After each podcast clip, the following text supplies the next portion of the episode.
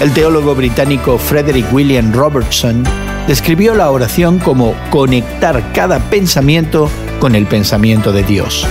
Para la mayoría de nosotros, una definición mucho más sencilla es simplemente pedir.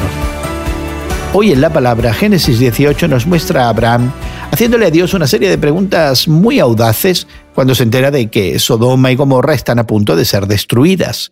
De hecho, Abraham es directo preguntando, ¿de veras vas a exterminar al justo junto con el malvado? Y es que Abraham tenía razón de estar preocupado. Su sobrino Lot vivía en Sodoma con su familia. Antes de que Dios respondiera, Abraham hizo una segunda pregunta.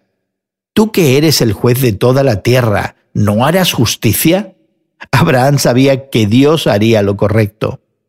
Abraham insistió y no hubo ni negociación, ni ida, ni vuelta, ni regateo.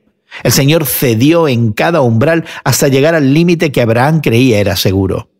Así, sin imponerse, Dios prometió no destruir la ciudad si se encontraban en ella diez justos. Desafortunadamente, incluso este número no fue lo suficientemente bajo. Dios demostró su gracia no solo al escuchar con paciencia las peticiones de Abraham, sino al conceder finalmente lo único que el patriarca no pidió explícitamente. Dios salvó la vida de Lot. ¿Qué es la oración?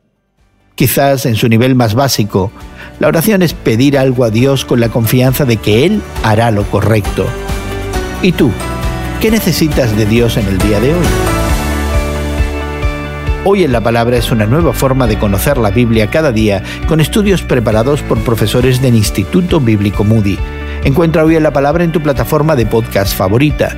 Más información en hoyenlapalabra.org.